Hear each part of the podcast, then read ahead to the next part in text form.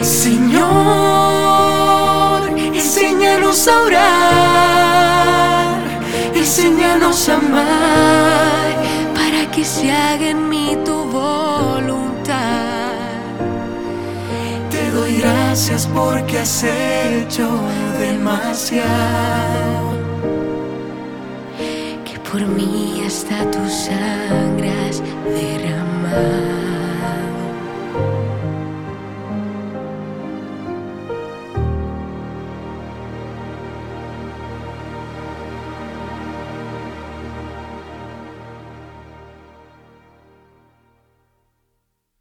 Mis queridos peregrinos, muy buenos días. Aquí estamos en otra ah, parte, en otro episodio de nuestra peregrinación virtual de la oración. Estamos recorriendo la Tierra Santa de la mano de Dios, como hemos venido diciendo. Y hoy nos toca hacer, iniciar un recorrido que lamentablemente será breve, pero precioso. Miren, la Sagrada Escritura es como una mina donde hay muchos metales, muchos metales, bronce, hierro, cobre, plata, oro, platino, hay todos los metales posibles imaginables porque en la Sagrada Escritura está toda la revelación de Dios. Y a nosotros nos toca una tarea, cavar en esa mina, cavar, cavar, cavar, sacar mucha tierra y luego ir cribando e ir separando esos metales preciosos. ¿Cuáles son esos metales? La fe, la moral, la espiritualidad, la oración, la historia, la revelación de Dios. Hay muchos contenidos en la Biblia que están todos juntos. Entonces, hoy vamos a iniciar un proceso muy breve que es cavar, cavar, cavar un poco en la Sagrada Escritura con tres personajes maravillosos. Moisés, perdón, Abraham, Moisés y Elías. Abraham, Moisés y Elías. Vamos a hacer un pequeño salto en el tiempo y vamos a dejar a David fuera para hablar de él mañana o en la próxima ah, catequesis. Entonces, Abraham, Moisés y Elías, y vamos a sacar unas pepitas de oro es decir, el tema de la oración de entre lo mucho que la Sagrada Escritura dice de estos personajes. Hemos venido a un lugar espectacularmente bello, ya estuvimos aquí en otra ocasión y quiero señalarlo con mi supermapa tecnológico para variar.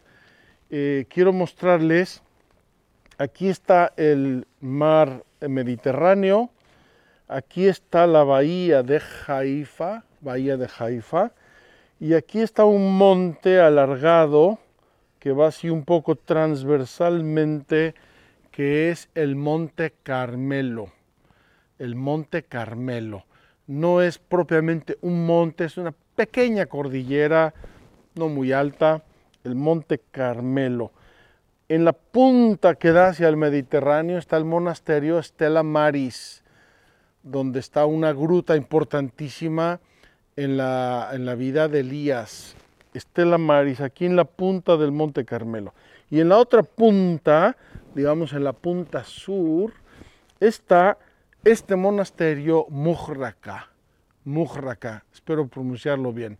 Mujraka es el lugar del sacrificio de Elías. Vamos a hablar de él. Enfrente de este monasterio que está como en una, una vista panorámica, está todo el valle de Yisrael, el valle de Yisrael, un valle importantísimo. Aparece en la Biblia en numerosas ocasiones las historias de Saúl y David, de Elías, de los profetas, guerras. Cantidad de episodios bíblicos van a ocurrir en este valle de Yisrael, como muchos otros en el monte Carmelo donde estamos. Terminó esta breve introducción diciendo Monte Carmelo o Carmel significa jardín de Dios. En este monte van a ocurrir numerosísimos hechos bíblicos, bíblicos, y después aquí se van a reunir en el periodo bizantino muchos ermitaños, muchos monjes, hasta el punto que en el siglo XI van a ser aquí la Orden del Carmen. La Orden del Carmen esparcida por todo el mundo, una de las órdenes más florecientes y más antiguas del mundo, con numerosísimos eh, monjes y monjas y sacerdotes, etcétera, va a tener su origen precisamente aquí en el Monte Carmelo, de donde el nombre Carmelitas, las monjas carmelitas, los padres carmelitas. Este monasterio de 1883 pertenece a los padres carmelitas, también el de Stella Maris del otro lado del Monte Carmelo y acaban de comenzar recientemente la presencia estable de una comunidad, antes venían del otro monasterio aquí para atender este lugar. En tiempos normales hay muchísimos peregrinos, en estos tiempos como ven hay pocos o casi ninguno, pero nosotros aprovechamos para hacer nuestro recorrido de cuaresma, nuestro recorrido de la oración.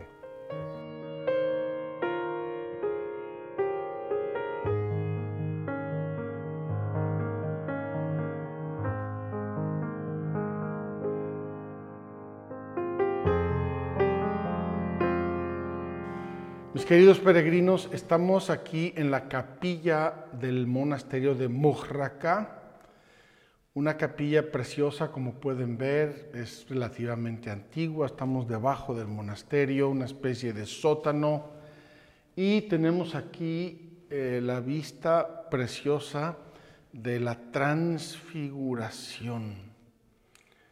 Ojo, la transfiguración es el icono o icono de la oración. Es contemplar a Cristo resucitado, muerto y resucitado, glorioso. Es el término de nuestra vida de oración.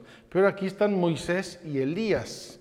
Hoy vamos a hablar un poco de Moisés y Elías y vamos a hablar también de Abraham y con una brevísima introducción de la creación.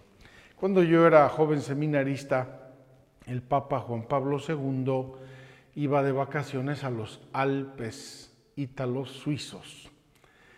Y en una catequesis que recuerdo bien, dijo una, frase bellísima que viene a cuento de nuestro inicio de la catequesis. Dijo el Papa Juan Pablo II, la creación es el primer libro de la revelación. La creación es el primer libro de la revelación. Es decir, antes de tener la Biblia para encontrarnos con Dios, tuvimos la creación. Y así todos esos conceptos de la religión y de la fe que se remontan a los tiempos más remotos, iniciales, a los tiempos eh, muy primitivos, por ejemplo, eh, la ofrenda de sacrificios de las ovejas, la ofrenda de, eh, de, las primicias de las cosechas, como el sacrificio de Abel, que nos refiere el Génesis, se refiere a ese tiempo en el cual no había todavía revelación, no conocíamos ninguno de los pasajes. Entonces, tengamos presente que la naturaleza misma es el primer camino, es es el primer chispazo, si me permiten la expresión, que enciende en los seres humanos la relación con Dios. Cuando se encuentran un relámpago y no saben lo que es, hace miles o millones de años, ellos entienden que hay una fuerza ahí, que alguien está detrás de eso. Cuando ven crecer una planta y se maravillan y ven las flores y los frutos, sienten que tienen que agradecérselo a alguien. Esos esos rudimentos de la relación entre Dios y el hombre están enraizados en la creación, es decir, en la naturaleza. Y Dios tiene la iniciativa. Quede esto claro, la iniciativa siempre es de Dios. Dice San Agustín, no te buscaría yo si no te hubiera ya encontrado. El ser humano no puede buscar algo que ignora de modo absoluto. Eso no nos llama la atención, no lo queremos, no lo pensamos, no lo deseamos. Pero cuando hay ya algo que deseamos y algo que buscamos, que llama nuestra mente, que llama nuestra atención, es porque de algún modo ya lo conocemos y es ahí donde está nuestro ser programado para Dios, para el encuentro con Dios y por eso al inicio en los rudimentos de la fe y de la religión, antes incluso de la Biblia, los seres humanos ya adoraban, ya ofrecían, ya rezaban y pedían a un ser X, no sé cómo lo llamaban, a un ser que para ellos era trascendente y que les precedía y les seguía. Entonces, cuando hablamos de la revelación en el Antiguo Testamento, revelación de la oración en el Antiguo Testamento, ponemos un primer inicio que se refiere a esta religión rudimental, donde el hombre habla con Dios, lo encuentra con Dios en la naturaleza y se ofrece y dialoga con Él a través de la naturaleza. Esa es la creación fuente de la oración, creación fuente de la oración. Después de eso viene todo un capítulo hermoso que es nuestro padre Abraham. Nuestro padre Abraham, nuestro padre en la fe. Vamos a ver qué nos dice el catecismo, es precioso. Cuando Dios lo llama, Abraham se pone en camino, como se lo había dicho el Señor. Como se lo había dicho el Señor. Dios le habló a Abraham y le dijo, ven, sal de tu tierra, ve a la tierra que yo te mostraré.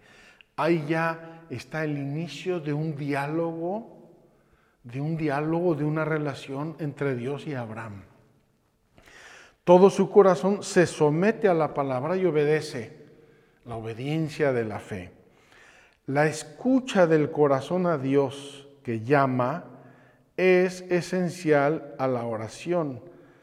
Lo que dice o deja de decir es relativo, lo importante es la escucha. Yo escucho, yo pongo atención a lo que Dios está haciendo y dejando de hacer en mi vida y eso es el inicio de la oración y es lo que vemos en Abraham. Por eso, la oración de Abraham se expresa primeramente con hechos. Abraham sale de su tierra. Abraham en cada una de las etapas va levantando una estela, un altar a Dios. Abraham va haciendo gestos que eh, expresan su relación, su oración, la relación personal con Dios. Solamente más tarde aparece su primera oración con palabras y es una queja velada. Abraham le va a decir a Dios, Señor, ¿por qué no se realizan las promesas? ¿Que ¿Cuándo se va a realizar la promesa? Me dijiste que saliera yo de mi tierra y no entiendo todavía muy bien el para qué. De este modo surge desde el principio uno de los aspectos de la tensión dramática de la oración. La oración, queridos hermanos, y aquí se ve desde el inicio en Abraham, vive en el claro oscuro de la fe. La fe es clarísima y la fe también es oscura. Uno tiene que confiarse a Dios, uno tiene que dar pasos con un cierto abandono. Dios sabe todo, Dios sabe más, Dios sabe antes, Dios me precede, Dios me acompaña, Dios es omnipotente. El claro oscuro de la fe. Habiendo creído en Dios, marchando en su presencia y en la alianza con Él, el patriarca está dispuesto a acoger en su tienda al huésped misterioso. Nos enseña la Sagrada Escritura que un día llegaron unos huéspedes misteriosos y, Abraham los acoge en su tierra, en su tienda.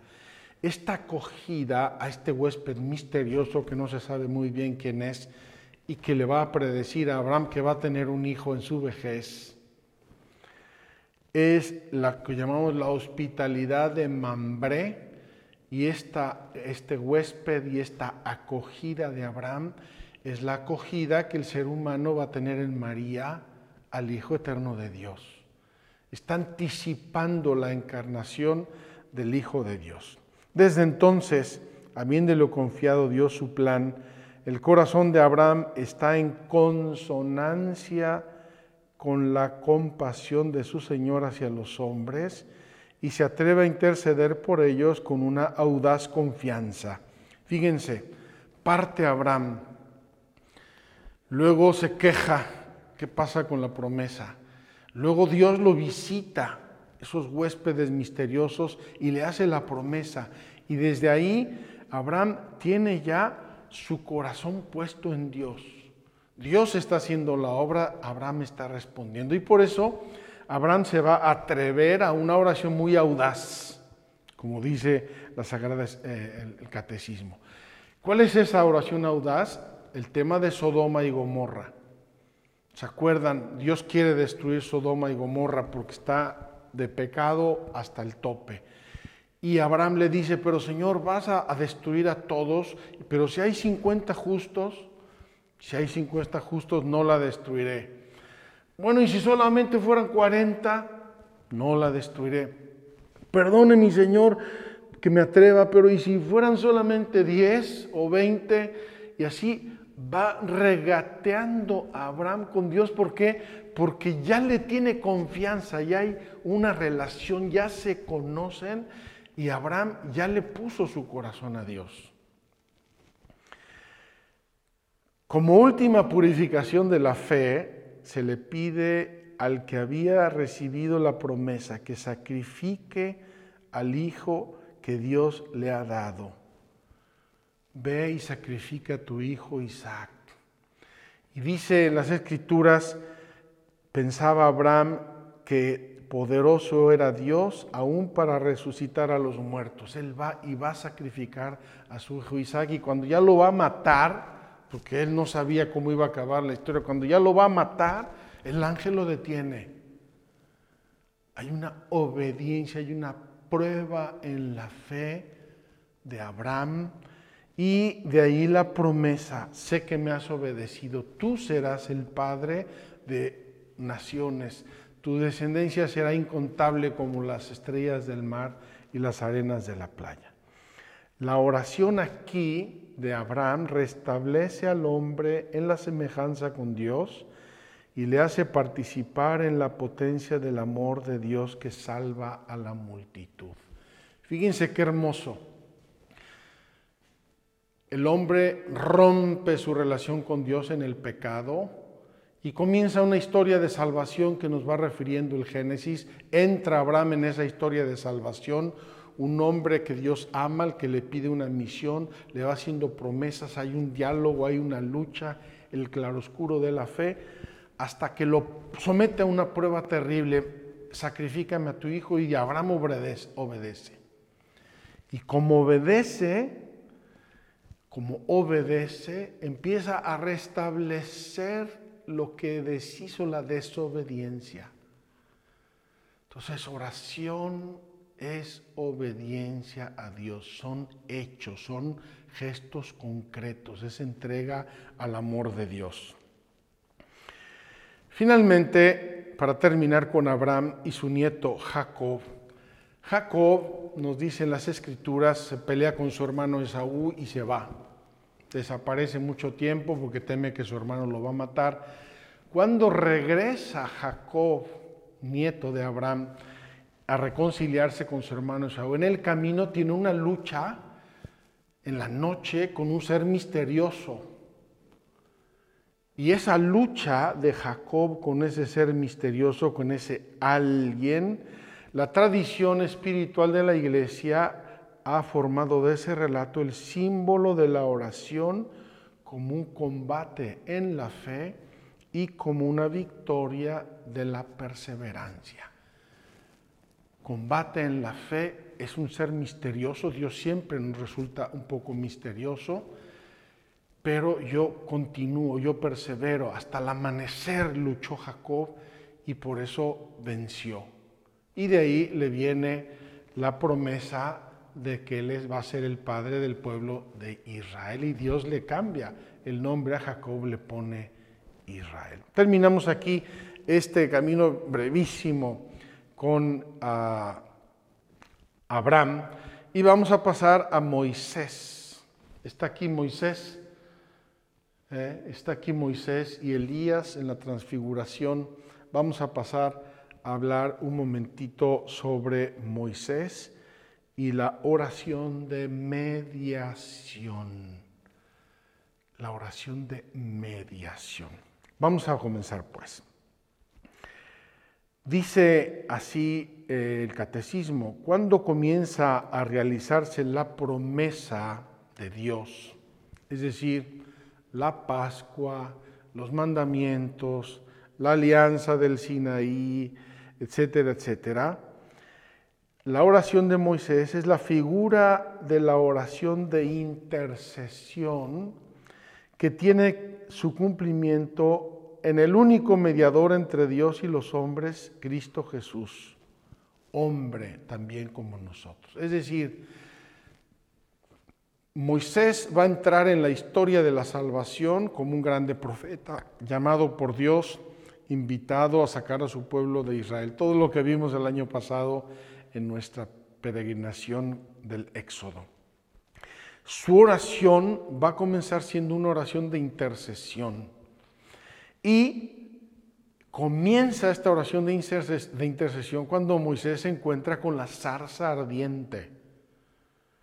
Quítate las sandalias, Moisés, estás pisando tierra santa. Está ante la zarza ardiente. Y esta oración de intercesión no va a ser facilísima. Moisés, como nos refieren los dos hechos eh, que la Sagrada Escritura eh, nos presentan de este encuentro con Dios, Moisés va a tener dudas. Moisés se va a presentar como el que no puede hablar, yo no puedo, es que no, ¿qué va a decir el faraón? Moisés está luchando y en esa lucha diálogo con Dios, fíjense qué hermoso, Dios nos va a dar incluso su nombre. Uno de los momentos culmen de la revelación de Dios sale no de una oración linda, de florecitas, pacífica, todo maravilloso, sino de una lucha de Moisés con Dios por serle fiel. Ahí Dios le va a decir, este es mi nombre. ¿Cuál nombre le revela a Dios? Yo soy el que soy Yahweh, yo soy el que soy. Todo lo que es todo lo que existe existe en mí y por mí. Yo soy el ser, yo doy el ser, yo soy la fuente del ser. Sale eso, repito, de un diálogo eh, difícil, complicado, accidentado de Moisés con Yahvé porque eh, teme la misión que le está confiando. Pues bien, de ahí pasa a una docilidad de Moisés. Moisés con dificultad y con trabajos, pero dice, ok, voy al faraón, voy a sacar a tu pueblo, ya me dijiste lo que tengo que hacer. Después de eso aparece Moisés en un diálogo muy cordial y muy amoroso con Dios. Dice la escritura en el Éxodo, Dios hablaba con Moisés cara a cara como habla un hombre con su amigo. ¡Ay, qué envidia! Mis queridos peregrinos, qué envidia. Esta es la oración contemplativa. Antes es la oración de intercesión, ahora estamos en la oración de contemplación. Hablar con Dios cara a cara. San Pablo nos dice que el culmen de nuestra salvación va a ser cuando veamos a Dios cara a cara. Y aquí Moisés ya lo ve cara a cara. La oración contemplativa, gracias a la cual el servidor de Dios es fiel a su misión. Moisés conversa con Dios frecuentemente y durante largo tiempo, subiendo a la montaña para escucharle e implorarle, bajando hacia el pueblo para transmitirle las palabras de su Dios y guiarlo. Él es de toda confianza de mi casa Boca a boca hablo con él abiertamente, porque Moisés era un hombre humilde más que hombre alguno sobre la haz de la tierra. Ese contacto con Dios y toda esa historia accidentada humanamente de Moisés han ido haciendo de él un hombre purificado. Esto lo vamos a ver en la Sagrada Escritura siempre también con Elías. Elías va a pasar un proceso de purificación terrible hasta desearse la muerte. Moisés, esa obediencia de Moisés y la obediencia de Abraham, y se van purificando y entonces su oración va siendo cada vez más transparente. Hasta esta oración de Moisés hablaba con Dios cara a cara como un amigo habla con su amigo. Finalmente, de esta intimidad con el Dios fiel, lento a la ira y rico en mamor, Moisés ha sacado la fuerza y la tenacidad de su intercesión. No pide por él, sino por el pueblo que Dios ha reunido. Moisés va a orar en la guerra con los amalecitas. Acuérdense cuando se le caían los brazos, hasta le pusieron piedras, estaba intercediendo Moisés desde el monte. Moisés va a orar por María, su esposa, que lo criticó y Dios le mandó una lepra y Dios le va a decir, Moisés le va a decir, perdónala, cúrala. Pero sobre todo, la intercesión de Moisés se va a dar cuando el pueblo apostata de Dios. Acuérdense, Moisés manda a los exploradores a la tierra prometida. Los exploradores regresan y presentan dos versiones diversas. Acuérdense que lo vimos el año pasado. Y el pueblo se va a rebelar contra Dios y contra Moisés y va a querer matar a Moisés y rebelarse porque no cree en la tierra prometida y no cree en lo que le refieren los exploradores y apostatan de Dios. Ahí Dios dice, voy a destruir a este pueblo, lo voy a destruir completamente y haré de ti, le dice a Moisés, otro pueblo nuevo y Moisés intercede, implora ante Dios, no, por favor, no, no destruyas este pueblo. Si me amas a mí, salva al pueblo. Dios nos está revelando ahí la oración de intercesión. Oración de intercesión, oración de contemplación, oración de mediación. La oración del mediador. Fíjense toda la historia de Moisés desde la zarza hasta su muerte es un hablar con Dios y llevarle al pueblo, hablar con el pueblo y llevarle a Dios. Moisés así va a ser una anticipación de Jesús, el gran mediador, el grande pontífice entre Dios y el pueblo. Como ven, queridos hermanos, son pequeñas señales, pequeñas pepitas de oro que encontramos en la Sagrada Escritura, pero que nos presentan estos grandes hombres de oración. Quiero, a propósito de esto, recomendarles mucho esta, este libro. Ya lo hemos compartido en la bibliografía inicial, pero es precioso. En la Escuela de los Grandes Orantes. En la Escuela de los Grandes Orantes. Aquí este autor, Jack Lowe, nos presenta a las grandes figuras de oración del Antiguo Testamento y del Nuevo Testamento y de la Iglesia. Preciosa, preciosa lectura. Voy a terminar con Moisés. Moisés intercede ya durante el combate con los amalecitas o para obtener la curación de María, pero es sobre todo después de la apostasía del pueblo cuando se mantiene en la brecha ante Dios para salvar al pueblo. Los argumentos de su oración la intercesión es también un combate misterioso. Inspirarán la audacia de los grandes orantes, tanto del pueblo judío como de la iglesia. Dios es amor, por tanto es justo y fiel. No puede contradecirse, debe acordarse de sus acciones maravillosas, su gloria está en juego. No puede abandonar al pueblo que lleva su nombre. Moisés se atreve a decirle a Dios, Señor, ¿Cómo vas a renunciar a tu propio ser?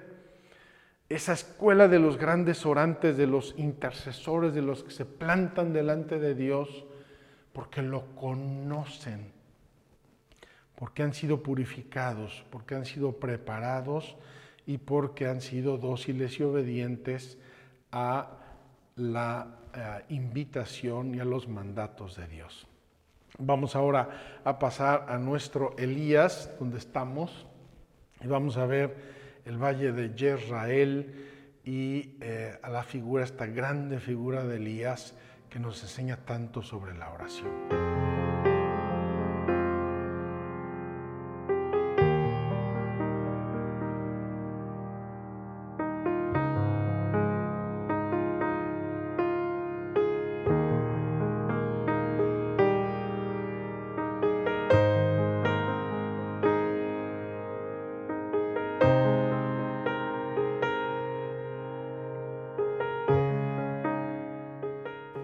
Queridos peregrinos, nos toca ahora hablar aquí desde esta maravillosa terraza del monasterio de Mujraka sobre el gran profeta Elías.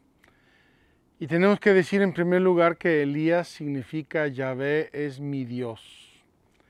Elías, desde su nombre es ya un programa, es un mensaje de oración. Yahvé es mi Dios. Y llamarse Elías, Yahvé es mi Dios, cuando todo el pueblo ha apostatado, incluso muchos profetas, significa una gran valentía y sobre todo significa que ha tenido una experiencia de Dios tan grande que no lo puede dejar, incluso a riesgo de su propia vida. Elías, vamos a ver brevemente lo que nos dice el catecismo y luego contamos un poco la historia de este lugar y del sacrificio de Elías. Dice, para el pueblo de Dios, el templo debía ser el lugar donde aprender a orar. Las peregrinaciones, las fiestas, los sacrificios, la ofrenda de la tarde, el incienso, los panes de la proposición, todos estos signos de la santidad y de la gloria de Dios, altísimo, pero muy cercano, eran llamamientos y caminos para la oración. Fíjense nos saltamos deliberadamente a David, vamos a hablar de él en nuestra próxima catequesis. David y Salomón, su hijo, van a planear y a realizar el templo de Jerusalén. Y ahí van a recoger todo lo que Yahvé Dios le reveló a Moisés sobre el culto, el sacerdocio, el arca de la alianza, el incienso, los ofrecimientos, las purificaciones y todo eso. Aquí Elías ya lo da por un hecho. El problema es que el pueblo caía en el ritualismo, es decir, en un culto exterior. Lo va a decir ya ve en muchas ocasiones, este pueblo me honra con los labios, pero su corazón está lejos de mí. Este pueblo me honra con los labios, pero su corazón está lejos de mí. Y es allí donde eh, entra la acción de los profetas para educar la fe, para educarles en la conversión del corazón y para llevarles y acercarles a Dios. Elías es el padre de los profetas. Elías es el profeta por antonomasia es el primero de esa raza, dicen los salmos, de los que buscan a Dios, de los que van tras su rostro. En nombre de Elías, el Señor, Yahvé es mi Dios, anuncia el grito del pueblo en respuesta a su oración sobre el monte Carmelo. El apóstol Santiago en su carta nos remitirá a él para incitarnos a orar. La oración ferviente del justo tiene mucho poder. Está hablando la oración de Elías. Elías aparece en el libro de los reyes, son dos o tres capítulos, el así llamado ciclo de Elías, y tiene un itinerario muy breve pero muy intenso. Elías aparece en un momento en que Dios va a castigar al pueblo por su apostasía, otra apostasía además de la del tiempo de Moisés. Y entonces Dios le pide a Elías que mande una sequía a, Israel y ora Elías y para la lluvia durante tres años. En ese tiempo Dios Yahvé le dice a Elías, vete al torrente Kerit y ahí espera órdenes. Él se va ahí, el torrente Kerit eh, está en el desierto, hay un torrente, se seca el torrente por la sequía, y eh, Dios le manda cuervos a Elías que lo alimenten. Un proceso de purificación. Elías tiene que confiar ciegamente en Dios hasta en el comer del día a día. De allí le dice Dios, ya se secó el torrente, vete a Sarepta de Sidón, y ahí una mujer te va a atender. Y se va Elías y habla con esta mujer, la encuentra recogiendo leña. Y le dice, oye, hazme un pan. Le dice la mujer, no, no, no, mira, se me está acabando la harina, voy a hacer un pedacito de pan y lo vamos a comer mi hijo y yo y luego nos moriremos de hambre. Elías le dice, hazme un pan a mí primero, no te preocupes, no se te va a acabar la harina. Y efectivamente la harina no se le acaba. Dios vuelve a probar a Elías. Se muere el hijo de esa viuda. Y ahí Elías entra en una oración potente. Le dice a Dios, Señor, no hagas pensar a esta mujer que yo vine aquí para desgracia suya. Devuélvele la vida a este niño, devuélvele la vida a este niño. Y hace una serie de gestos y resucita al niño y se lo devuelve a su madre. Y después de eso, Elías se va a encontrar con el grande rey Ahab, que es un gran sinvergüenza, casado con una mujer perversa, idólatra y extranjera además, que arrastra a todo el pueblo a la apostasía de Baal. Dejan a Dios, dejan a Yahvé y adoran a los Baales, dioses extranjeros. Hasta el punto dice la escritura que queda Elías solo, el único profeta fiel a Yahvé, el único. Y entonces Ahab el rey quiere matar a Elías y le dice Elías, vamos a hacer un sacrificio para ver quién es el Dios verdadero. Y lo hacen aquí, lo hacen aquí, en este lugar del Monte Carmelo. Aquí es el lugar, Mojraca significa el lugar del sacrificio. Lo hacen aquí. Les voy a recordar brevemente. Elías reta a los profetas de Baal, que son 450. Preparen un sacrificio. Elías prepara el suyo, terneras, para sacrificar a Dios. Y le dice Elías, invoquen a su Dios, invoquen a su Dios a ver si hace caso, a ver si pasa algo. Y estos 450 profetas empiezan a invocarlo, se rasgan con sangre, entran en trance, gritan, lloran. Y Elías se ríe de ellos. Ah, despierten a su Dios, a lo mejor está durmiendo siesta. Cuando llega el turno de Elías, le dice: Échenle agua a mi ofrenda. Vuélvanle a echar agua a mi ofrenda. Échenle más agua. Y entonces Elías invoca a Yahvé Dios y en ese momento Yahvé Dios hace bajar fuego del cielo que consume la ofrenda y seca el agua y consume todo.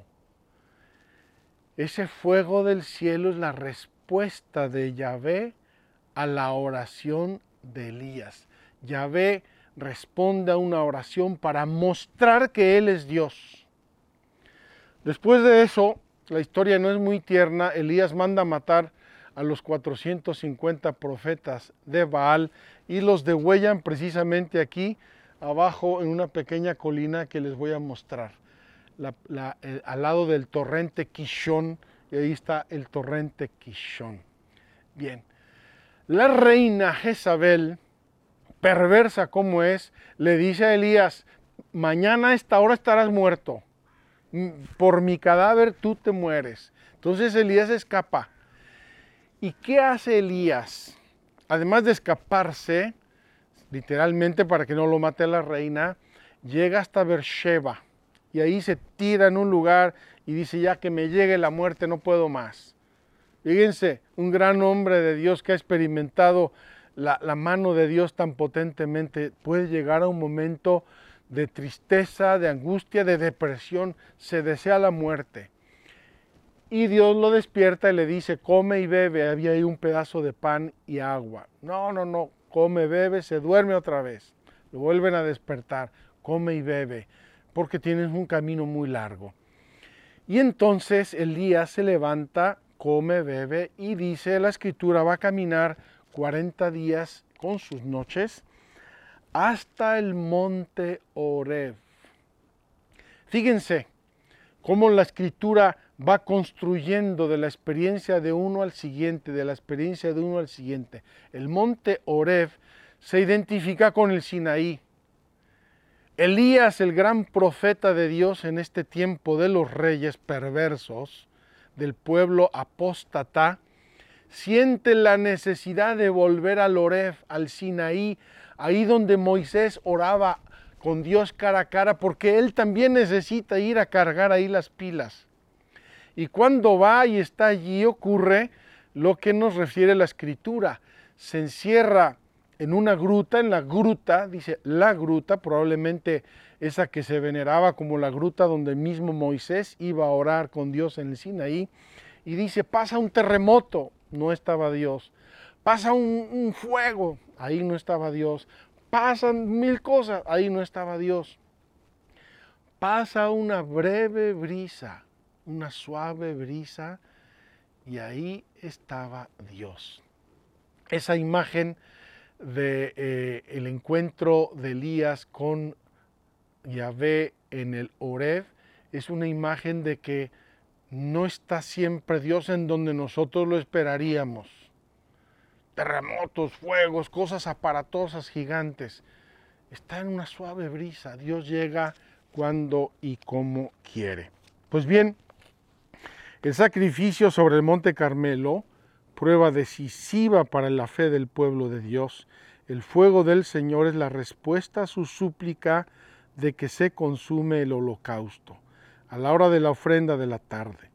Respóndeme, Señor, respóndeme, gritaba Elías. Respóndeme, está aquí el pueblo, si no me respondes me matan. Y Dios responde mandando el fuego y consumiendo eh, la ofrenda. Este respóndeme, Señor, respóndeme, lo conservan las liturgias de las iglesias orientales en el momento de la epíclesis, es decir, cuando se invoca que baje el Espíritu Santo para transformar el pan y el vino en el cuerpo y la sangre de Cristo. Respóndeme, Señor, respóndeme. Finalmente, volviendo a andar el camino del desierto hacia el lugar donde el Dios vivo y verdadero se reveló a su pueblo, Elías se recoge como Moisés en la hendidura de la roca, hasta que pasa la presencia misteriosa de Dios. Pero solamente en el monte de la transfiguración, ya lo vimos antes, se dará a conocer aquel cuyo rostro buscan. El conocimiento de la gloria de Dios está en el rostro de Cristo crucificado y resucitado. A solas con Dios, los profetas extraen luz y fuerza para su misión su oración no es una huida del mundo infiel, sino una escucha de la palabra de Dios. Esa vez es un debatirse o una queja y siempre una intercesión que espera y prepara la intervención de Dios Salvador, Señor de la historia. Queridos hermanos, en un pueblo eh, apartado de Dios, apóstata, la presencia de Elías, Yahvé es mi Dios y su acción y su relación con Dios en el desierto, ante la viuda, ante el sacrificio, en el Oref, es un signo de un diálogo, de una obediencia, de una aceptación, de una docilidad al plan de Dios que se va realizando y que para nosotros no es, como dice la escritura, una huida, una irme fácilmente, esconderme en la oración, o no me escondo en la oración. Voy a la oración a llenarme de Dios, a entender sus planes, para luego realizarlos en mi propia vida. Vamos a terminar aquí nuestra catequesis del día de hoy. Me ha alargado un poco. Mañana vamos a dar un saltito para atrás y uno para adelante para hablar de David y para hablar de los salmos. Los salmos esa síntesis, ese compendio de oraciones, de cánticos, donde Dios mismo nos enseña a orar, a hablar con Él y de Él, a entender su acción poderosa en nuestra vida. Que Dios los bendiga.